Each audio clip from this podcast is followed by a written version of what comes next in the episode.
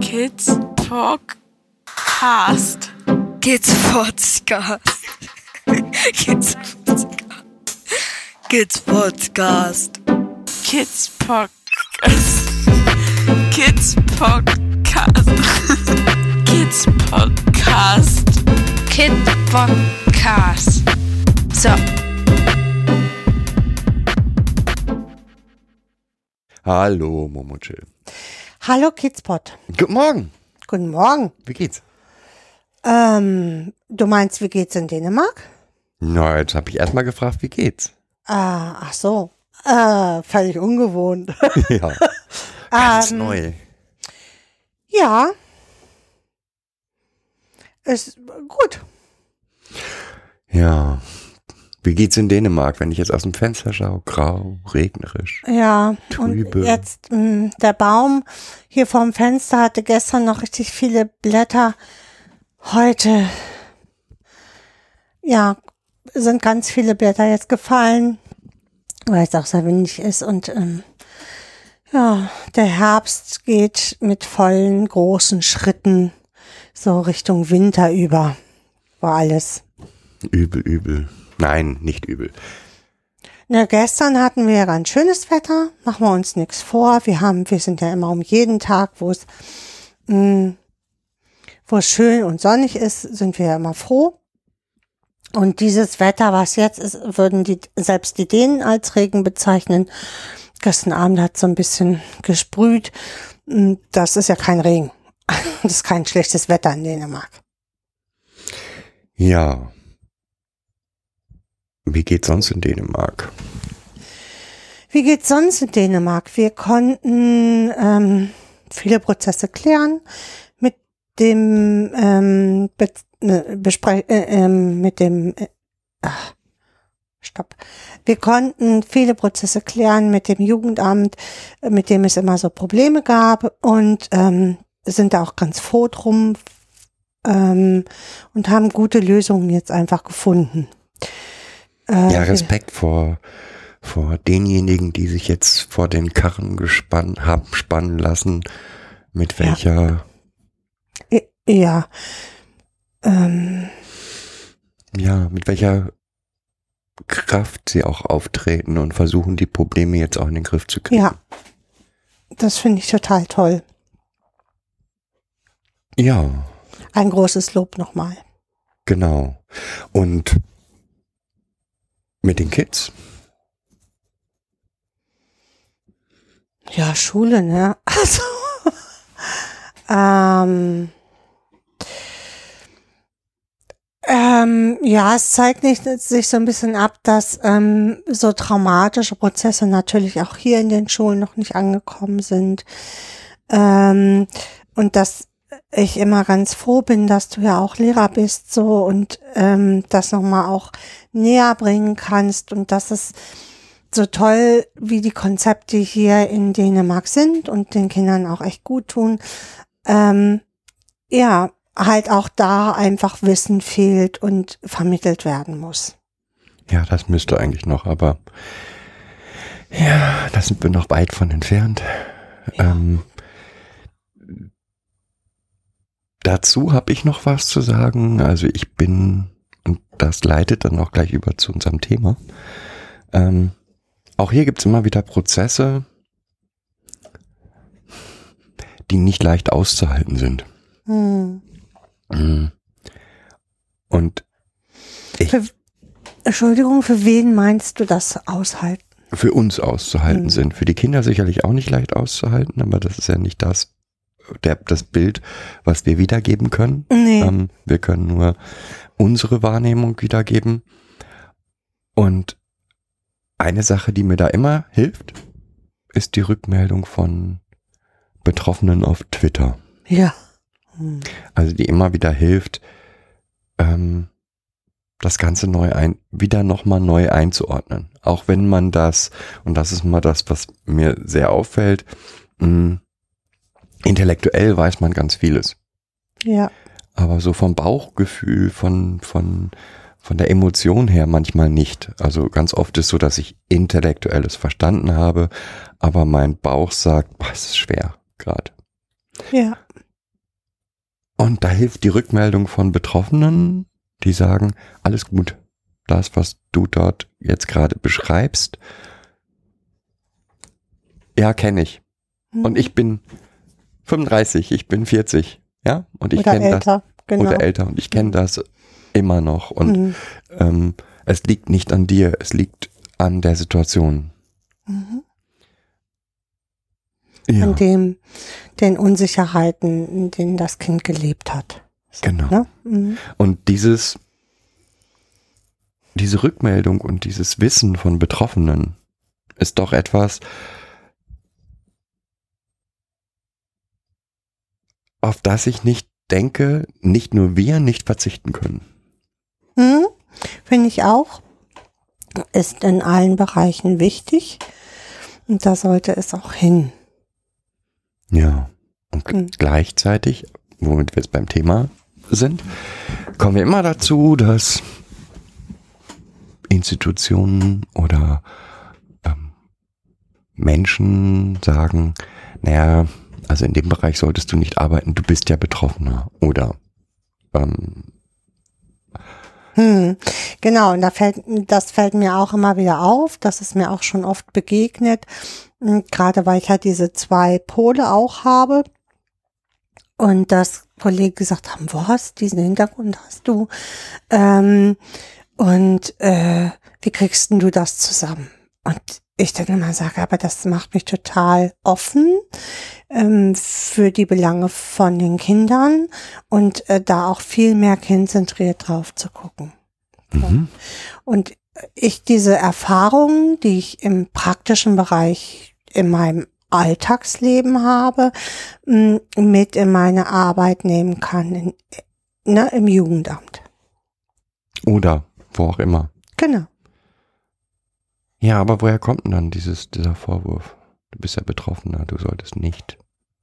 Und das geht ja weiter. Das ist ja, ist ja, geht ja so weit, dass mh, auch in dem Bereich Traumapädagogik, in der Weiterentwicklung der Traumapädagogik oder in dem politischen Bereich, in diesen Themen immer wieder der Vorwurf kommt, Hm. als Vorwurf, naja, das ist ja ein Betroffener.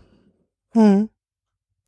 Und ähm, kann das m, noch gar nicht so gut greifen. Also ich glaube, es hat auch ganz viel mit Aufarbeitungsprozessen zu tun, die nicht stattgefunden haben. Und da gehe ich jetzt mal so in, ähm, in die Na also in die Nazi-Zeit zurück, in den Nationalsozialismus, wo viel auch schiefgelaufen ist in der Jugendhilfe Mm, und es ganz äh, viele negative Spiralen gegeben hat oder aber auch in der stationären Jugendhilfe, in Kirche, in, wo es immer wieder auch Übergriffe gegeben hat oder Aussortierung und Ausrottung von bestimmten, von Behinderten im Nationalsozialismus, von geistig Kranken, von äh, Schwulen und Lesben, von ähm,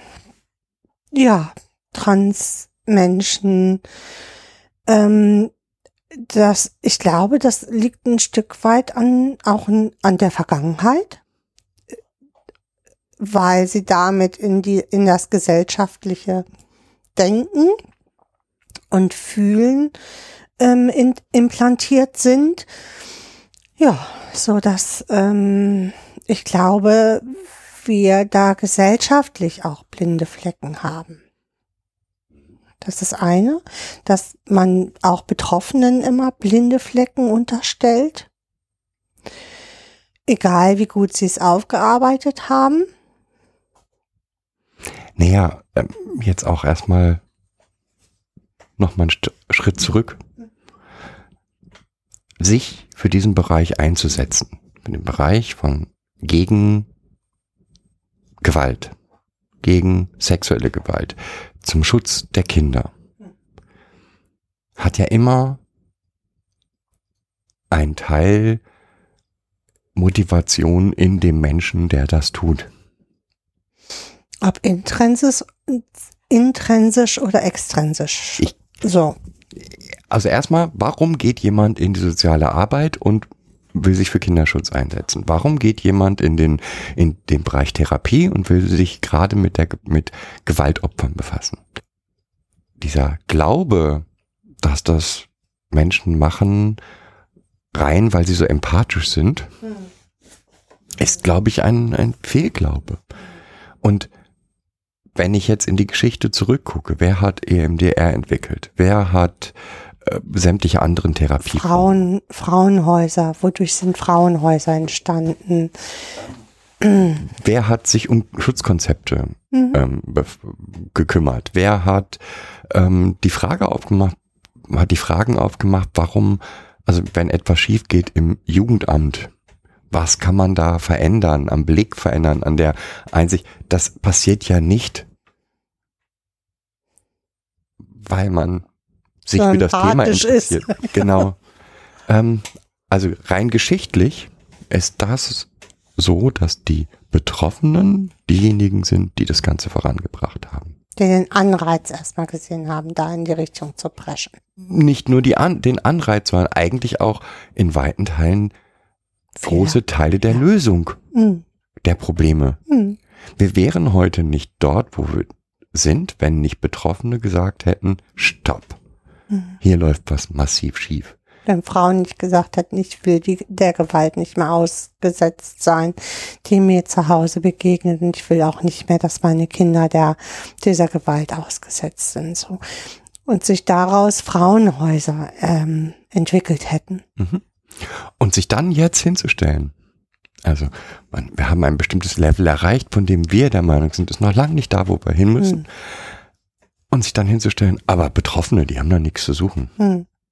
ist, also macht mich fassungslos. Weil das bedeutet in dem Moment, eigentlich hat das zwei Sachen, zwei Ebenen. Zum einen eine absolute Abwertung der Betroffenen und ihrer Erfahrung. Und nochmal, Und der Expert, des Expertentums auch Genau. dieser Betroffenen, ne? Hm. Und nochmal, ich kann nur sagen, ohne Betroffene wäre vieles von dem, was wir hier machen, nicht möglich, Ja. weil, weil die Betroffenen sind diejenigen, die uns immer wieder Rückmeldungen geben und Verständnis. Wenn ich etwas nicht in Frage, wenn ich etwas in Frage stelle, ähm, reicht ein Tweet und ich bekomme fünf, sechs Antworten, die mir helfen zu verstehen. Und bestimmte Dinge kann ich zwar von außen beobachten und, und ähm, vielleicht erkennen, aber emotional nachempfinden werde ich sie nie können.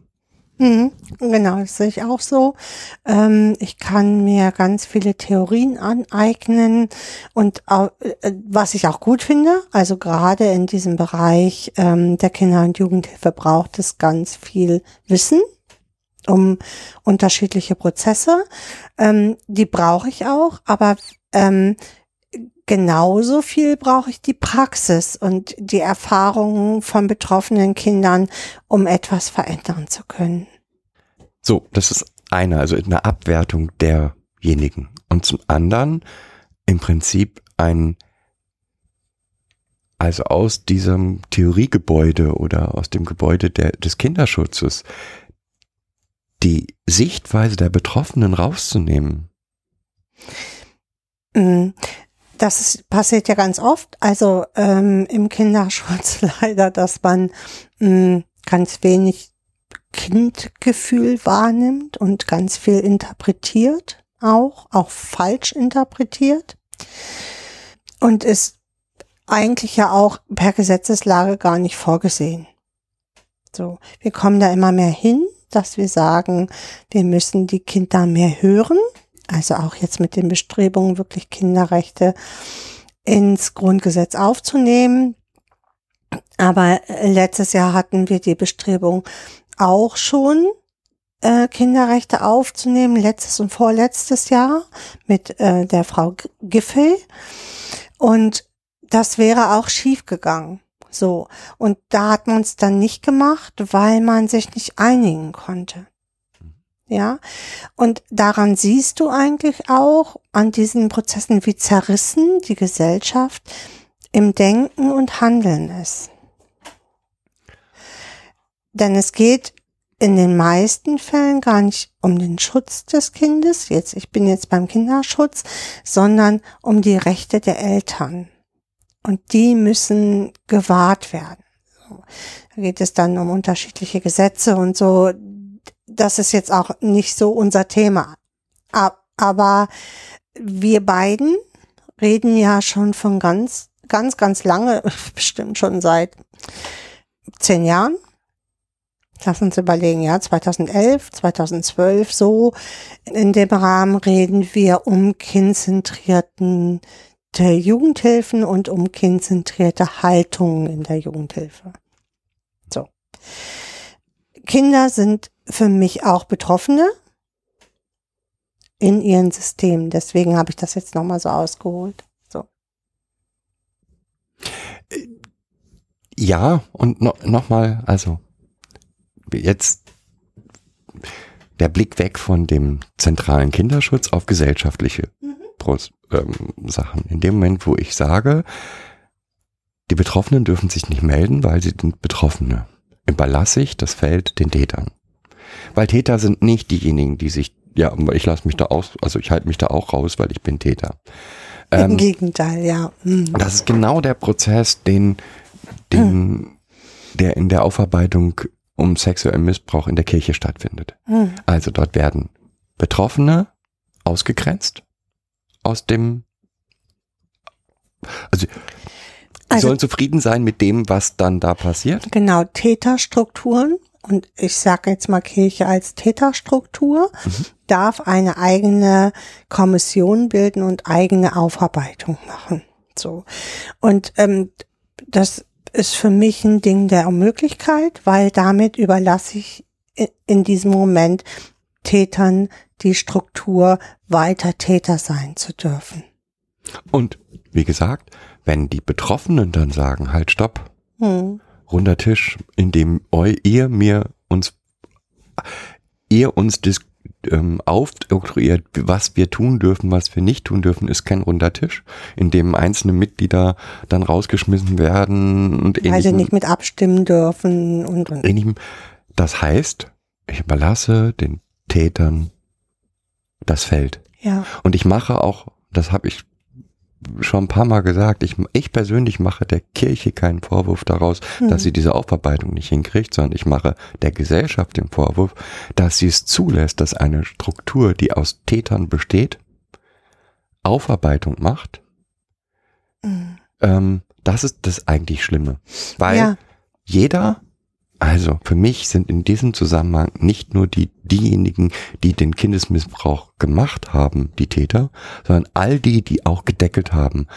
Das sind Kirchenvorstände, das sind Bischöfe, die die Leute versetzt haben, das sind all die, die die gewusst haben, da ist was, aber geschwiegen haben. Genau, was nicht so richtig gut läuft ähm, und das vielleicht auch nicht fassen konnten, aber dieses Nicht-Fassen auch nicht weiter transportiert haben. All die sind Mittäter.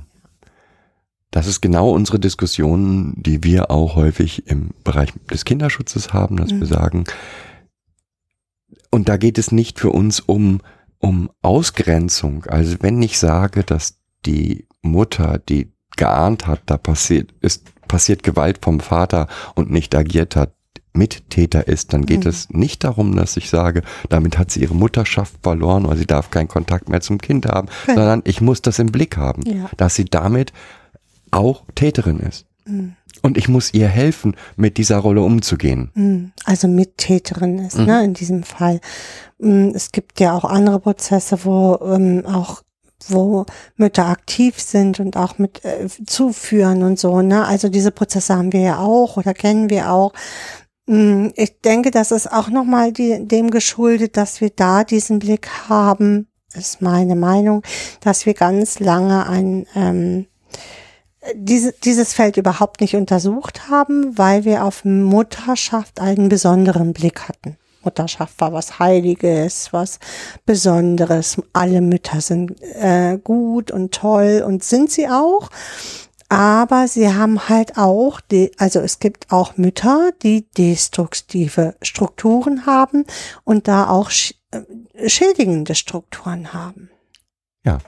Und, und in dem Moment, wo ich all das nicht betrachte und nicht sage, sorry, das sind zwei Pole, die sich gegenüberstehen, die Betroffenen und all die Struktur, die, die, die den Gewalt zugelassen hat. Mhm. Das ist das, das Gegenteil von, von dem. Das ist nicht Teil der Betroffenen.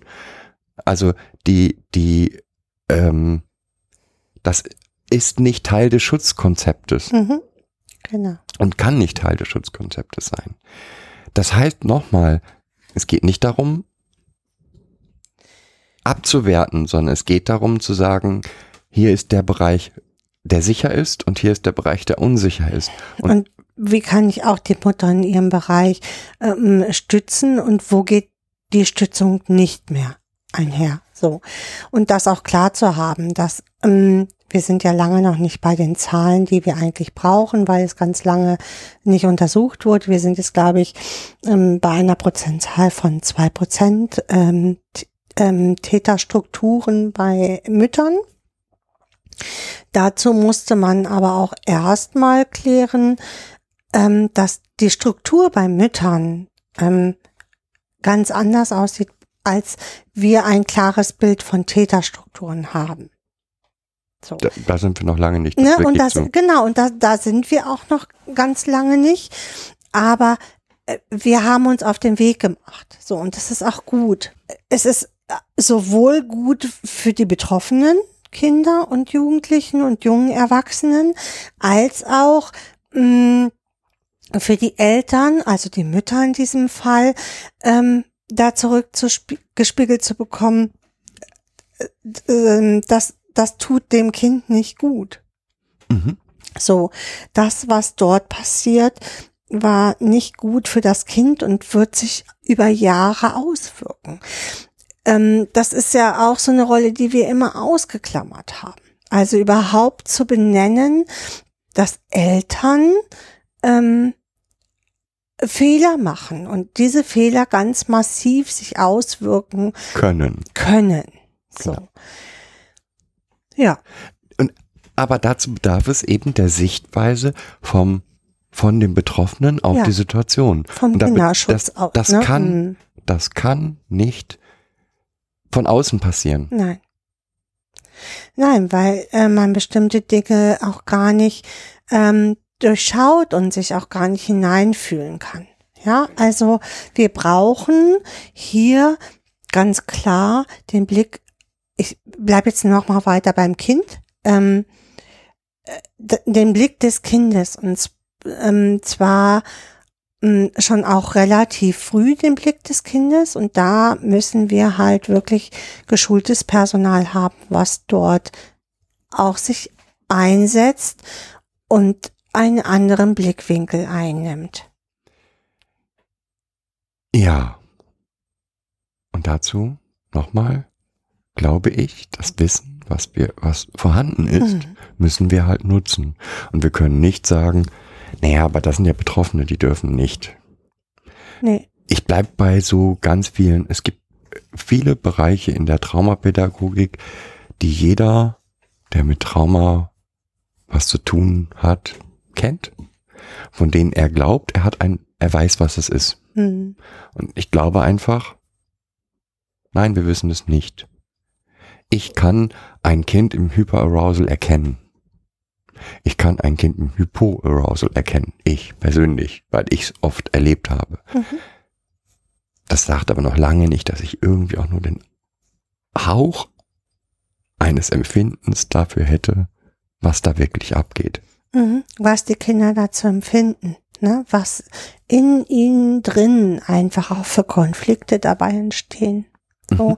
Und ich, ähm, das fehlt uns. Und wenn wir diese, das, was wir zurückkriegen von, ähm, von den Kindern ähm, an Informationen, nicht einordnen können.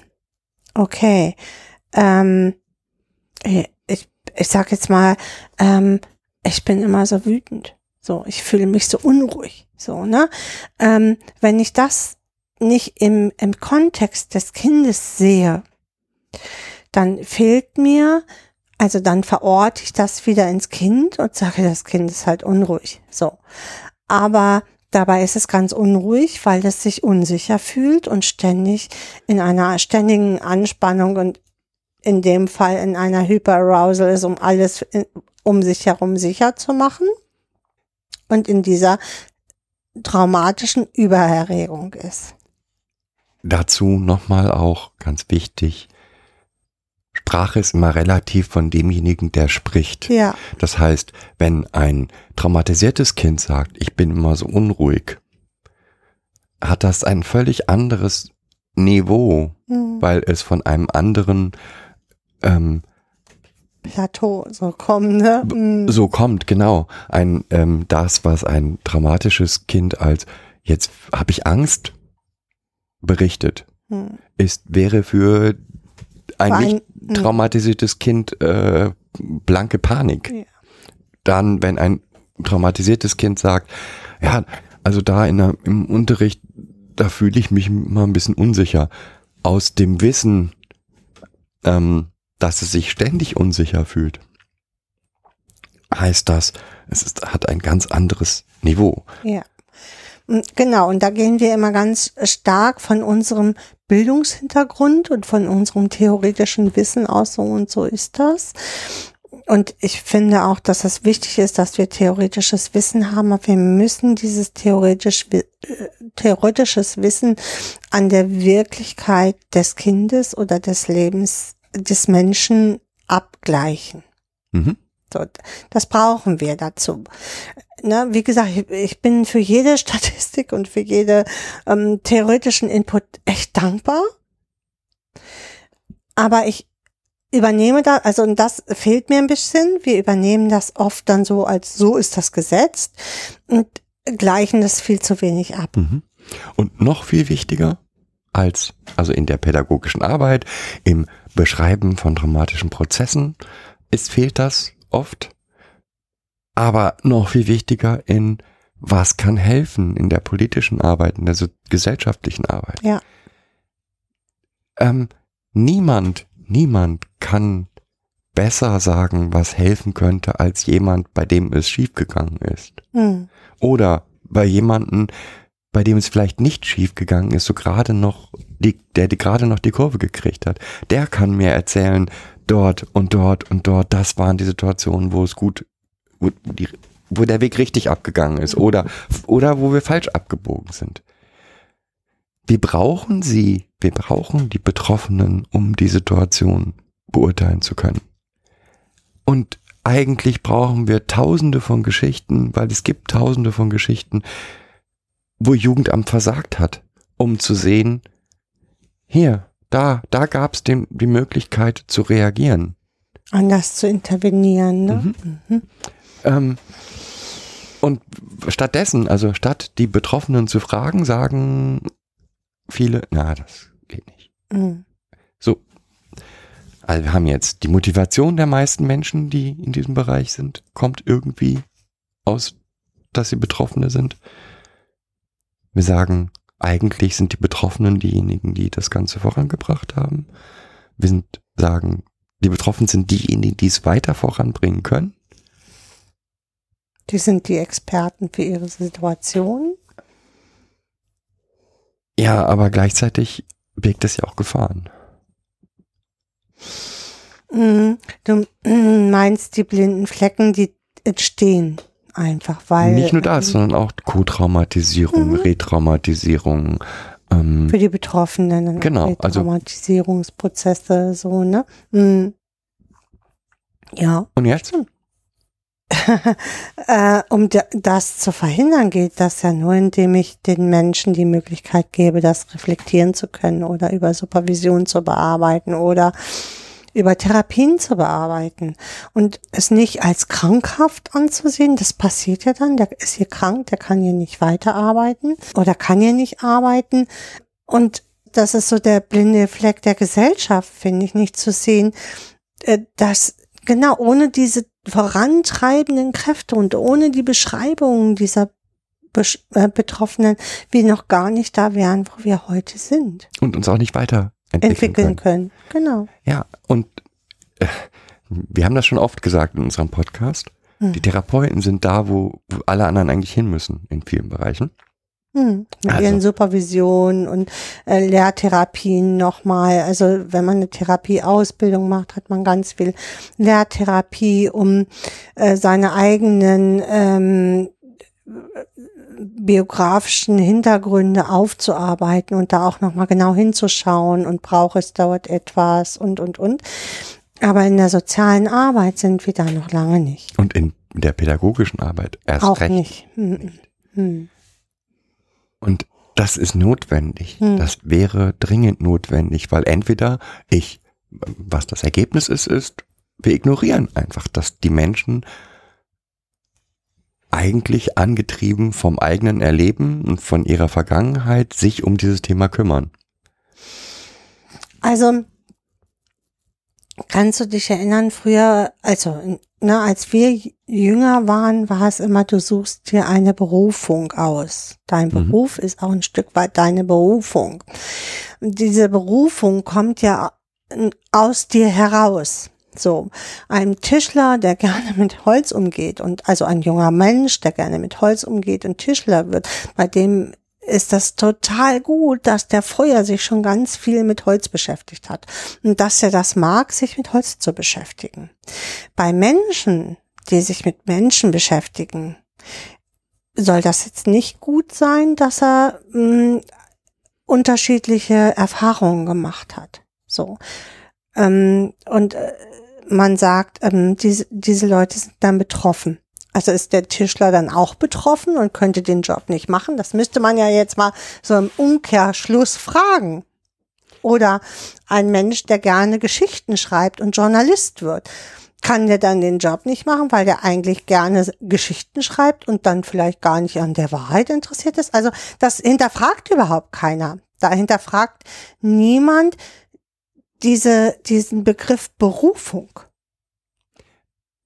Einmal hinterfragt es keiner, dann das, was wir gerade gesagt haben, ist, es führt nicht dazu, dass wir diese, die Situation so basteln, dass genau die, die intrinsische Motivation haben, tätig werden können, sondern stattdessen sagen wir, na, die müssen wir ausgrenzen, weil die sind ja betroffen. Ja, es führt auch dazu, dass ähm, Menschen, entschuldige, wenn ich dich da unterbreche, Menschen, die ähm, in dem Bereich Erlebnisse haben, diese einfach nicht offen machen. So. Und das verschleiern und ähm, sich ihren eigenen Prozessen dadurch gar nicht bewusst sind. Und weil sie dürfen das ja gar nicht aufmachen. Und das ist das Allerschlimmste, finde ich. Ja. In dem Moment, wo ich das, also, nur dann, wenn ich offen kommunizieren darf, mein Bereich ist der und der, also das habe ich erlebt. Das ist der Grund, warum ich mich darum kümmere, um dieses Thema. Ähm, ist es von außen auch verständlich oder einsehbar, wenn irgendwo blinde Flecken entstehen und traumatische Prozesse sind immer auch mit Vermeidung verbunden. Immer. Vermeidung ist eins der Hauptverhaltensweisen, die was mit Trauma zu tun haben. Hm. Aber es ist auch so, dass Menschen ganz schnell sind, die in dem Bereich arbeiten, in ihren Kollegen traumatische Prozesse zu sehen. Also das birgt halt auch die Gefahr. Und da frage ich mich dann, wie kann man dem begegnen? Also es kann ja nicht angehen, dass ähm, Kollegen einen selber therapieren. Also sozusagen. ne? Äh, Das also, zeigt, äh, wobei, Entschuldigung, äh, also wenn ich, das ist das gleiche wie diese ständige Ferndiagnosen durch Psychologen von irgendwelchen Politikern oder oder irgendwelchen. Pädagogen oder so, ne? Das Genau. ist jetzt der ähm, äh, goldene Weg, um die Kindererziehung zu machen oder so, ne? Ähm, Hm. Geht gar nicht. Ja, also geht nicht. Ich kann keine Ferndiagnose Mhm. machen. Ich kann aus meinen Erfahrungen vielleicht sagen, hier ähm, müssen wir mal Ruhe. Also ich sehe jetzt hier die Notwendigkeit, irgendwie etwas ruhiger zu machen, aber das ist mein Empfinden. Und es geht um mich. Also fast immer, wenn, wenn andere jemanden traumatische Prozesse spiegeln, dann ist es eigentlich mein eigenes Empfinden. Erlebe ich zumindest so, Ja, das ähm, dass ich eigentlich derjenige bin, der unruhig ist oder der- so, ne? Mhm. Genau. Und ich es in die anderen projiziere, um mich selber ähm, nicht damit zu befassen. Ja, und nur weil ich ähm, den anderen als unruhig empfinde, ne, muss das muss der andere sich noch lange nicht unruhig fühlen oder ähm, im Hyperarousal sein. Also so. Also wie ne? gesagt, Mhm. all dieses, diese, ähm, das ist, dass Fachkräfte traumatische Begriffe fremd benutzen, ja. ist für mich das Schlimmste Mhm. überhaupt. Also nochmal, ich bin der festen Überzeugung, ich kann ein Hyperarousal bei einem traumatisierten Kind erkennen. Mhm. Ich kann ihn aber nicht nachempfinden. Und ich habe keine Ahnung, wie sich das anfühlt. Und ich habe keine, ich persönlich habe keine, ähm, Ja, wir haben Erklärungen und ähm, ne, auf die wir mittlerweile ja auch zurückgreifen ne, von von den Kindern. Ähm, da habe ich mich so und so gefühlt oder da ist das und das in mir passiert. Und damit können wir natürlich auch viel klarer sagen, okay, mh, da haben die und die Prozesse für das und das Kind stattgefunden. So, aber das heißt nicht, dass ich das auf ein anderes Kind übertragen kann, oder? Das eine und nochmal, nochmal. Wir arbeiten mit Kindern mit einer Diagnose Trauma und Ja. sagen, er, er, erleben einen, einen Prozess und sagen, das ist Hyperarousal. Wir, wir würden es aber nicht hinsetzen und über irgendwie jemanden anders sagen, der ist aber im Hyperarousal oder der ist aber ähm, traumatisiert ja, oder genau, der ist äh, getriggert. Genau. Äh, mir fiel da geradezu die, dieses von Pink ein. Mein Leben hat mich so getriggert. So. Und traumatisiert. So. Und ähm, damit, äh, in dem Moment, wo ich das so lapidar, ich habe das auch von einem ähm, Dozenten gehört, der das äh, in dem, in dem Bereich war ich in einer Fortbildung und der hat dann gesagt, naja, wenn die Menschen uns dann so triggern, so, ne? Und äh, wo ich dann mich echt genötigt fühlte, da hinterher hinzugehen und zu sagen, Entschuldigung, Trigger ist eigentlich ein feststehender Begriff. Und der hat in dem Bereich, in dem sie das benutzt haben, gar nichts zu suchen. So. Und ich, ähm, wo ich auch Aufklärung da mache, weil ich so sage, nee, das geht nicht, weil wir diese Begrifflichkeiten, die wir dir haben, dann auch ein Stück weit abwerten für Alltagssituationen. So, ne? Und das hat damit überhaupt nichts zu tun, gar nichts. Und ist ja nicht ohne Grund, dass sich die Traumabubble da immer massiv angegriffen fühlt. ja, Oder die, die Bubble der ähm, äh, Autisten massiv angegriffen fühlt, wenn Begriffe, die ein klares Erleben in ihrem Zusammenhang beschreiben, von der Allgemeinheit verwendet werden. Mhm. Oder ja, und eine jemand schreibt, weil die mich alle in, auf Twitter so angegriffen haben, bin ich jetzt traumatisiert. Nein, du bist nicht traumatisiert. Mhm. das bleibt auch eins der großen Probleme, finde ich, Mhm. Weil eigentlich fast jeder Begriff, der in der Traumapädagogik oder im Traumabereich vorkommt, wird missbraucht. Mhm. Sei es Resilienz, sei, sei es ähm, Trigger, sei es Hyperarousal. Und je gebildeter die Menschen sind, umso mehr missbrauchen sie diese Mhm. Begriffe, Mhm. weil sie es- eigentlich besser wissen müssen. Ja, ja, obwohl sie es eigentlich besser wissen müssten, ne? Und auch das ist, Mhm. auch das heißt wieder, dass ich dem Betroffenen ein Stück Eigenständigkeit nehme. Mhm. Ja, und ihn abwerte, ne? Und also in, de, in dem Moment, wo, wo das so alltagstaugliche Begriffe werden, mh, ist das ja auch nicht mehr so schlimm, ne? Da hat mich da was getriggert. So, ne? Ja, also, aber wie können wir, wie können wir die Betroffenen aus ihrer eigentlich in, in es ist nicht selbst gewählt. Also es gibt sicherlich Menschen, die sagen, nee, also das war schlimm, das habe ich jetzt überwunden und da will ich, will ich auch nicht mehr hingucken. Und das auch zurecht tun. ja, das Und ist ihr Recht. Um die geht es auch gar nicht. Aber es gibt ganz, ganz viele, die eigentlich gern gesellschaftlich, politisch aktiv bei der Hilfe für Traumatisierte helfen würden, aber ausgegrenzt werden. Ja, tut das bitte. Ja, toll.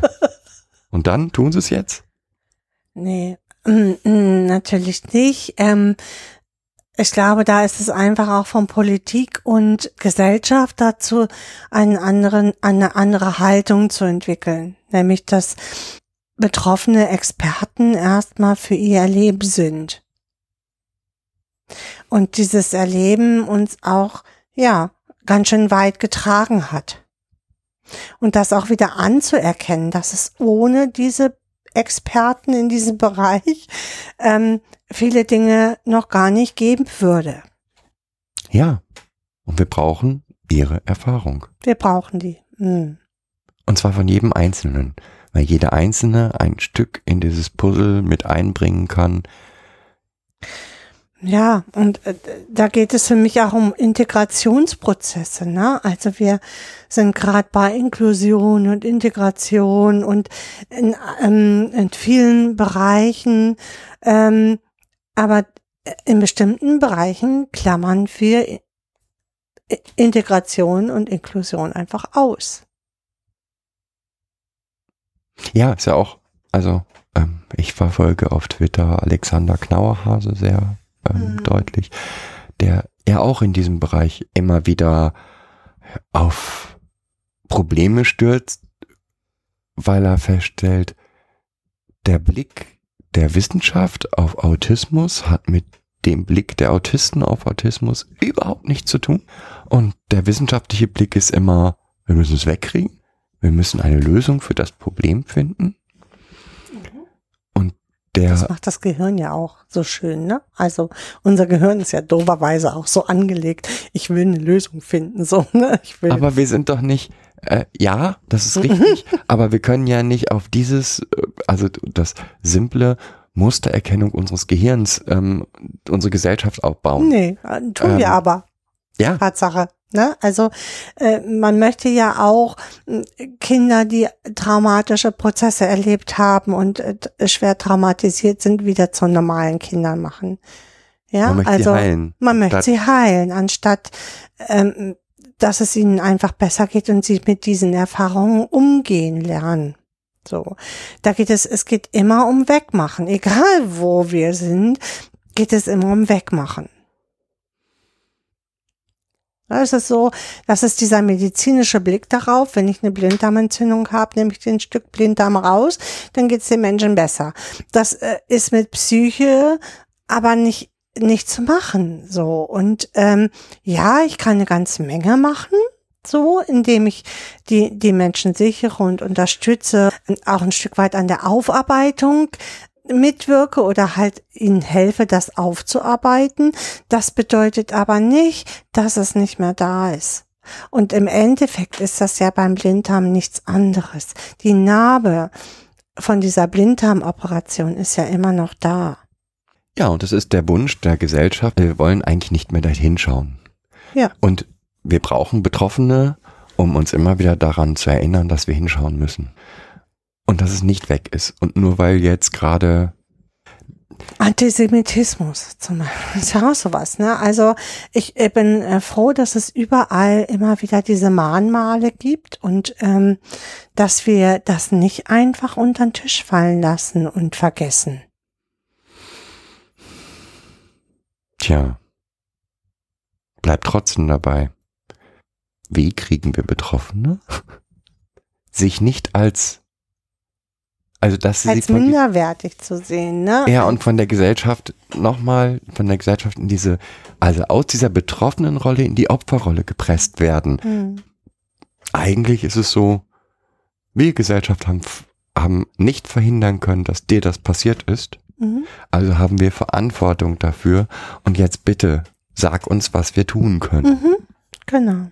Was du brauchst, damit, damit es dir wieder besser gehen kann, so, ne? Also, wenn ich dann so sehe, wie, wie schwierig das auch ist, dann entsprechende Therapien zu kriegen und entsprechende Unterstützung zu kriegen, damit diese Menschen ihr Leben wieder leben können, so wie sie das mh, jetzt überhaupt erstmals Betroffener schaffen können ähm, das ist ein unendlicher Kampf und du und ich, wir wissen ja auch, wie wenig Ressourcen einfach da sind für solche Kämpfe bei dem, ne, bei den Betroffenen, weil die, äh, da sind ganz andere Themen oben liegend, als äh, da jetzt mit irgendeiner Rentenkasse zu streiten, ob das jetzt ein Rentenfall ist oder nicht.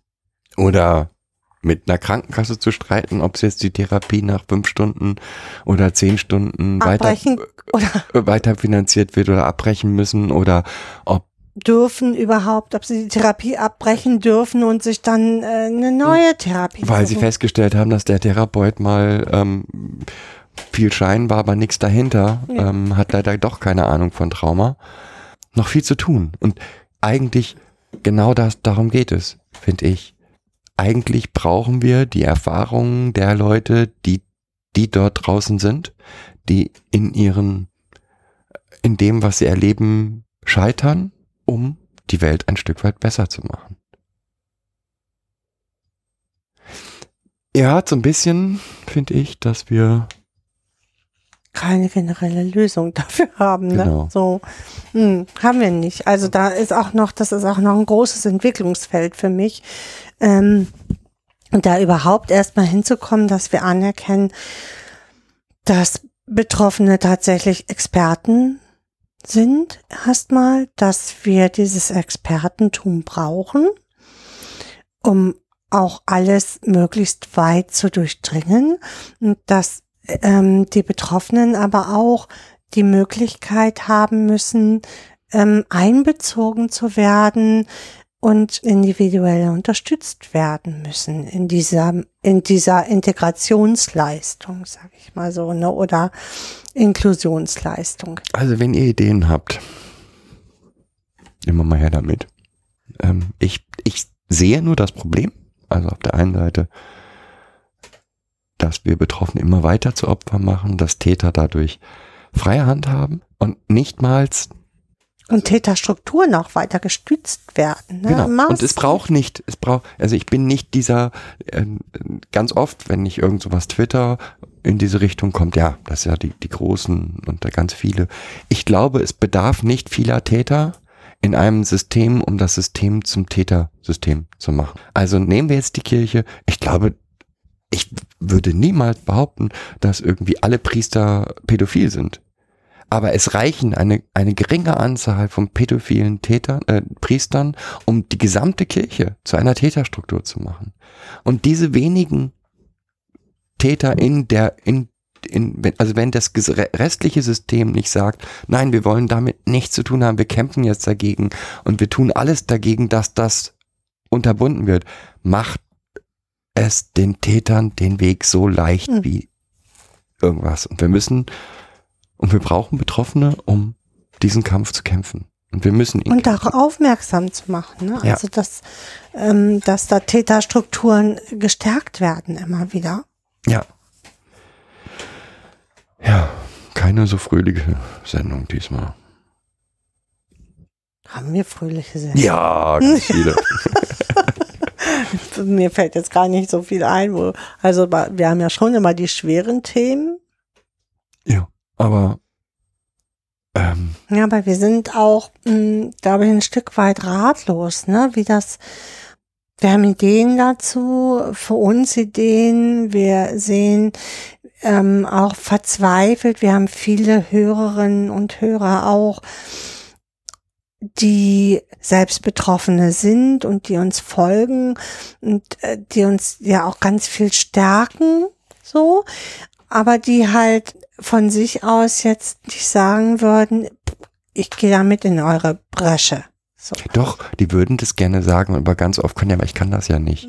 Also wie oft ich, das hat jetzt nichts mit irgendwelchen speziellen Situationen zu tun, aber ich habe ganz oft die Situation, dass dieses Gefühl, nicht genug zu sein, um so etwas Wichtiges zu tun, halt da ist. Und auch das ist Teil des Problems. Also, und das ist auch ein, ein Teil von außen aufgebürdete ja, Opferrolle. Mhm.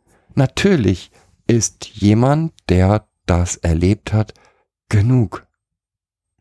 Weil er hat etwas erlebt, was, was einzigartig ist. und, wo Und was sein, ihn sehr geprägt hat. Ne? und was helfen kann, die Gesamtsituation zu verstehen und die Gesamtsituation zu verändern. Nochmal, ich bin mir ziemlich sicher, wenn ein, wenn ein Sozialarbeiter 50 Fälle lesen, gelesen hat, hat er ein Stück weit mehr verstanden, wo er hätte anders reagieren können oder wo Jugendamt hätte anders reagieren können. Das reicht nicht aus, aber eigentlich kann man nur an diesen Fällen, in denen es an, an gescheiterten oder nicht gescheiterten Fällen schauen. Das stimmt. Da sagst du auch was. Ich hatte im Studium ja diese Organisationswissenschaften, wo wir am Fall von Kevin übrigens gearbeitet haben. Ne? Und das hat mich so geprägt, auch nochmal in meiner Arbeitshaltung, die, das aufzudröseln. Welche, ähm, wie war das in den Organisationsstrukturen? Wer hat was da nicht gesehen und wer wollte auch nicht sehen oder wer konnte nicht sehen? Warum ist es nicht weitergegangen? Warum musste Kevin sterben? So. Das hat mich so geprägt. Das fand ich im Nachhinein, das habe ich gedacht, das ist bestimmt eine völlig langweilige ne, Organisationsstrukturen hört sich ja schon so schäbig an, sag ich mal so, war es dann gar nicht. Es war total, eine total coole äh, Vorlesung, die ich da hatte. Es war ein Wochenende und und es hat für mich, für meine Arbeit im Jugendamt, mir so viel auch gebracht. Ja, und ich glaube, jeder einzelne, jeder einzelne Fall hätte Situationen gehabt, wo er hätte kippen können, ähm, wo er zum Positiven oder zum Negativen gekippt ist. Und nur, äh, ja, wir brauchen die Theorie, aber wir brauchen diese praktischen Beispiele, um es zu verstehen. Mhm. Jetzt wäre es schön, wenn nicht die Kinder nicht zu Tode kommen. Ne?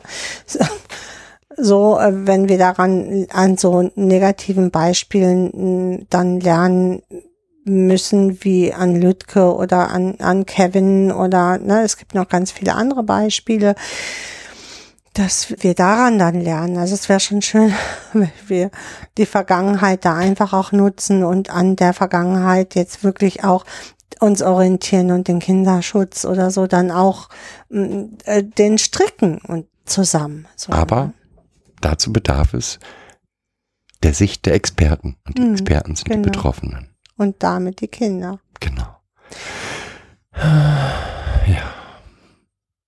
Ja. Und ich, ich möchte gerne ähm, an dieser Stelle einfach auch nochmal so eine Rückmeldung geben. Jetzt mit meiner Kunst nochmal ein ganz anderes Thema, aber wenn ich damals zum Beispiel die Twitter-Bubble nicht gehabt hätte und alle gesagt hätten, hier, deine Bilder sind so genial und die zeigen so viel auf, mach das, ähm, mach damit Ausstellungen, du kannst deine Kunst verkaufen zum Beispiel das sind ja auch viele Betroffene gewesen, die meine Bilder da so unterstützt haben, meine Kunst, dann hätte ich das nicht gemacht. Dann wäre ich nicht mutig genug gewesen, diesen Weg zu gehen. Schon unseren Podcast wird es nicht geben, wenn wir nicht immer wieder Rückmeldung kriegen würden. Genau. genau. Ja, deswegen sind wir für, für diese Hilfe auch dankbar. Nichtsdestotrotz, wir brauchen mehr. Also nicht wir, sondern wir Gesellschaft Wir brauchen. Gesellschaft brauchen, brauchen da viel mehr. mehr. Und Hm. Wenn ihr Ideen habt, wie wir das, wie man das hinkriegt, Ja, gerne. Ne? Immer zurückmelden. Wir bitten darum ja immer. Ähm, an uns zurückmelden, Ideen einzubringen, auch Ideen für nächste Podcasts einzubringen und so. Das geben wir ja auch immer zurück in unsere Hörerschaft. Ich würde auch gerne noch sagen, auch wir brauchen für unsere Arbeit Unterstützung. Dazu haben wir dieses Spendenkonto ja auch eingerichtet und ich möchte nochmal an alle, die uns da, die uns spenden, ob regelmäßig oder nicht regelmäßig, einen ganz, ganz lieben Dank sagen, dass äh, ihr uns da so unterstützt, dass wir weitermachen können. Ja, und wer uns unterstützen möchte, der guckt doch mal auf unsere Homepage kinderindasszentrum.de und äh, da haben wir das alles hinterlegt, ähm, wo es ja, hingehen kann. Ja, und ansonsten wünsche ich euch tollen Herbst noch. Noch ein paar schöne Tage, je nachdem, wann ihr es hört. Ich wünsche euch eigentlich, egal wann ihr es hört, entweder am nächsten Tag oder am selben Tag Sonnenschein und schönes Wetter. Hm. Ja, lasst euch die Sonne auf den Bauch scheinen, vielleicht bei einer schönen Tasse Tee oder Kaffee, wenn ihr diesen Podcast hört. Okay. Und jetzt danke fürs Zuhören und tschüss. Tschüss.